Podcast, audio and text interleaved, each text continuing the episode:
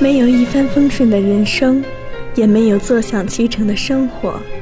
所以，当我们独自航行在人生的大海上时，每时每刻都应做好准备，即使遭遇狂风、大浪、暴雨、烈日，也应毫无惧怕。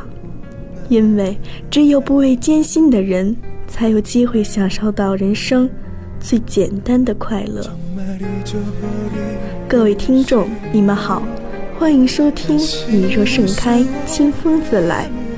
接下来，请听由雨佳和婉婷带来的散文《我们把春天吵醒了》。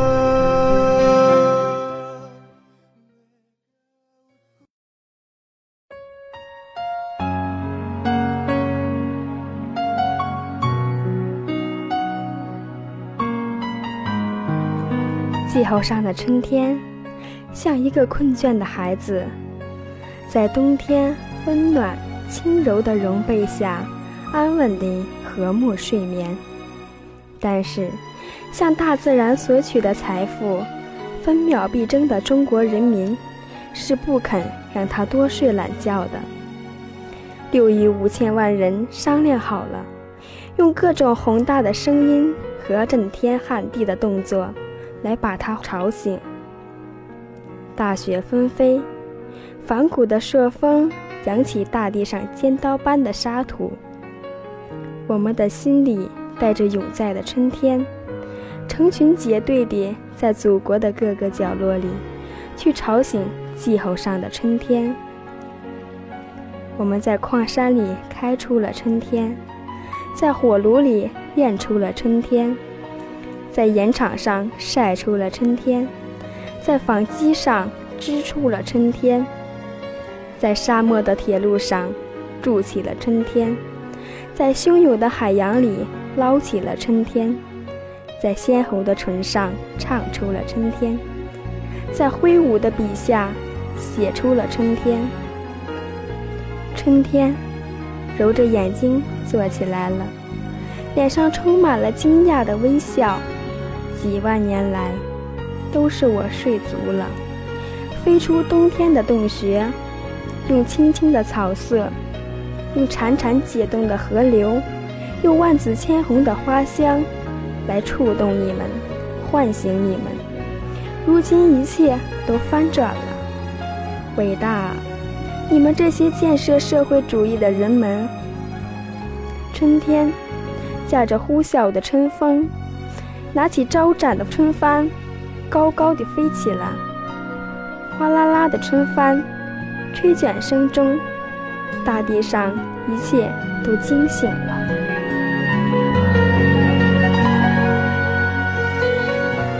昆仑山连绵不断的万丈高峰，载着鹅鹅的冰雪插入青天，热海般的春气围绕着它，温暖着它。他微笑地欠身了，身上的雪衣抖开了，融化了。亿万粒的冰珠松懈成万丈的洪流，大声地欢笑着，跳下高耸的危崖，奔流而下。它流入黄河，流入长江，流入银网般的大大小小的江河，在那里。早有亿万个等得不耐烦的，包着头或是穿着工作服的男女老幼，轩拳履袖，满面春风的在迎接着，把他带到清浅的水库里、水渠里，带到干涸的无边的大地里。这无边的大地，让几千架隆隆的翻土机。及一把上下挥动、银光闪烁的锄头，把他从严冬冰冷的紧握下解放出来了。他敞开黝黑的胸膛，喘息着，等待着他的食粮。一万担的肥料从猪圈里、牛棚里、工厂的锅炉里、人家的屋角里聚集起来了。一车接着一车，一担接着一担的送来了。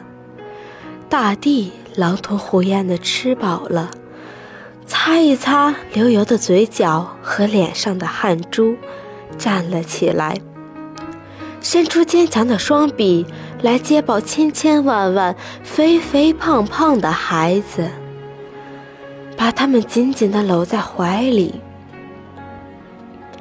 这些是米的孩子，麦的孩子，棉花的孩子，笑笑嚷嚷的挤在这松软深阔的胸膛里，泥苦的香气熏得他们有些发昏。他们不住的彼此摇喊呼唤：“弟兄们，姐妹们，这里面太挤了。”让我们出去疏散疏散吧。隐隐的，他们听到了高空中春帆招展的声音。从千万扇细小的天窗里，他们看到了金雾般的春天的阳光。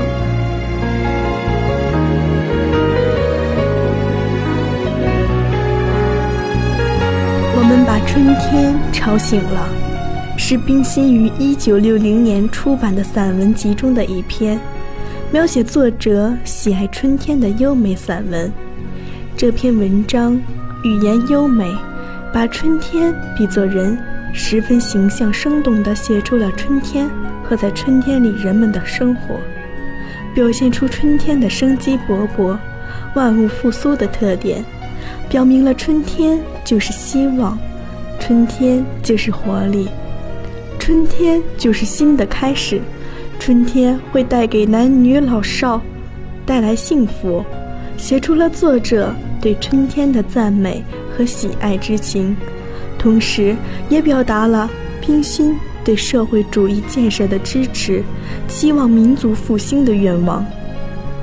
相聚的时间总是这样短暂，本期节目即将接近尾声，喜欢我们节目的朋友可以关注我们的官方网址。梦圆东科，三 w 点 dbkjedu 点 com。最后，再次感谢你们的陪伴，我们下周再见。